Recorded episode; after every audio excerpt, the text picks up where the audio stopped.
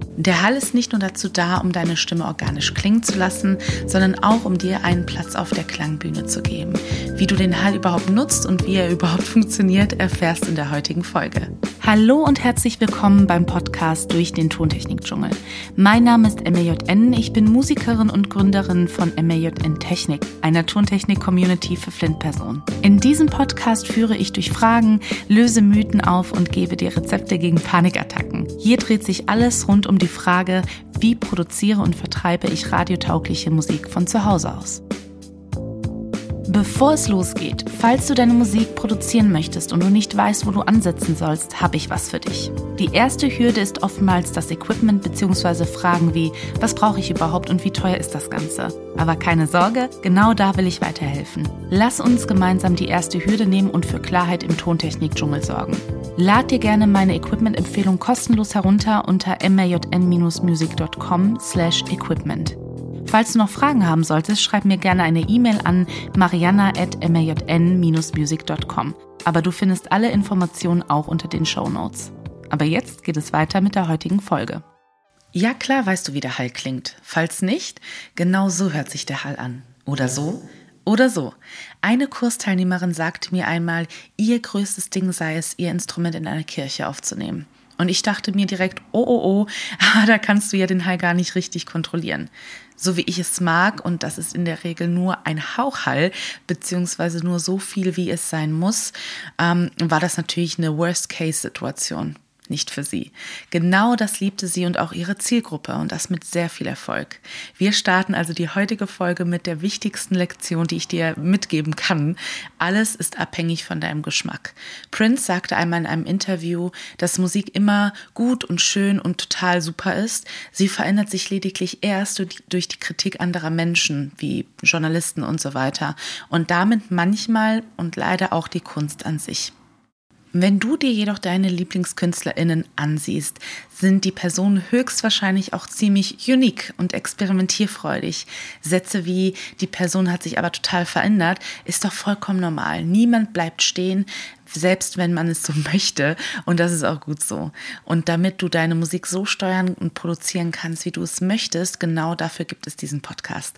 In der heutigen Folge sprechen wir über das Einschalten des Hals, aber auch über die Einsatzmöglichkeiten. Und da mag dich ja, vielleicht die eine oder andere Sache überraschen. Der Hall lässt dich bzw. dein Instrument lebendiger oder organischer klingen. Probier es einfach mal aus, wie der Klang mit und ohne Hall klingt. Dabei gibt es jedoch ein paar Sachen, die du beachten kannst, wenn du möchtest. Erstens, wie öffnest du den Hall überhaupt? Anders als bei vielen Effekten wird der Hall über den sogenannten Augsweg zugemischt.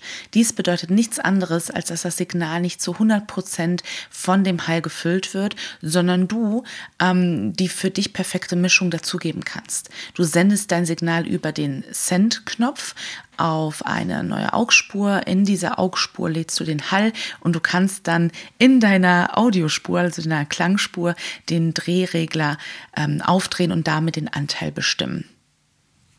Und genauso kann das klingen, wenn ich den Hall aufdrehe und wieder abdrehe. Es gibt übrigens zu jeder Folge immer eine Erklärung, ein Video oder ein Schaubild in meinem Insta-Profil. Schau also gerne bei den Shownotes vorbei, da findest du alle Infos.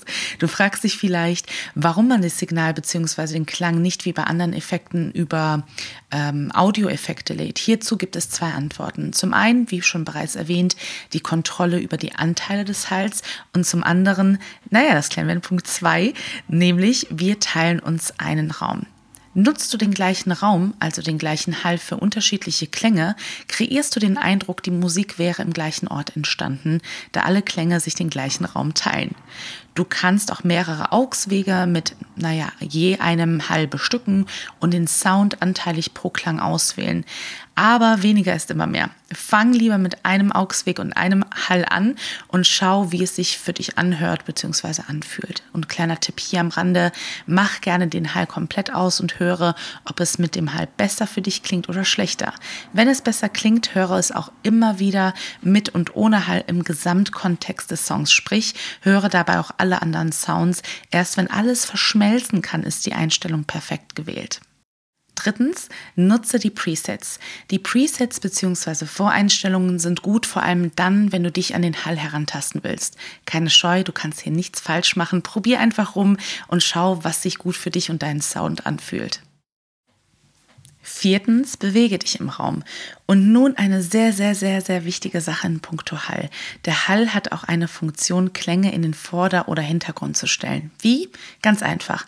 Der Merksatz lautet, je mehr Hall, umso mehr steht der Klang im Hintergrund. Also super für Backing Vocals oder Instrumente, die nicht stark im Vordergrund sein sollen.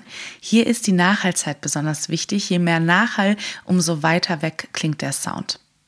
Fünftens, Hall muss nicht auf alles. Ich kann das nicht oft genug betonen. Gilt für eigentlich so ziemlich jeden Effekt. Ähm, gerade der Bass- oder Bassdrum brauchen in der Regel keinen Hall. Achte darauf, dass der Hall sinnvoll im Gesamten ist und vor allem ausgeglichen. Teste dich da heran und lass mich gerne wissen, wie es bei dir läuft oder ob du noch Fragen hast, die du mit mir zum Beispiel beim Tontechnik-Talk jeden Montag um 9 Uhr auf Insta stellen kannst. Folgen lohnt sich also in jedem Fall. Hier schau noch gerne in die Shownotes vorbei. Vielen Dank, dass du heute dabei warst. Falls du mehr über MAJN wissen möchtest, trag dich doch gerne im Newsletter ein unter majn-music.com/newsletter. Und du erhältst immer die neueste Podcast-Folge sowie alle Angebote im Bereich Tontechnik und Musik zugeschickt. Bei Fragen schick mir gerne auch eine E-Mail. Ich antworte in der Regel innerhalb von 24 Stunden.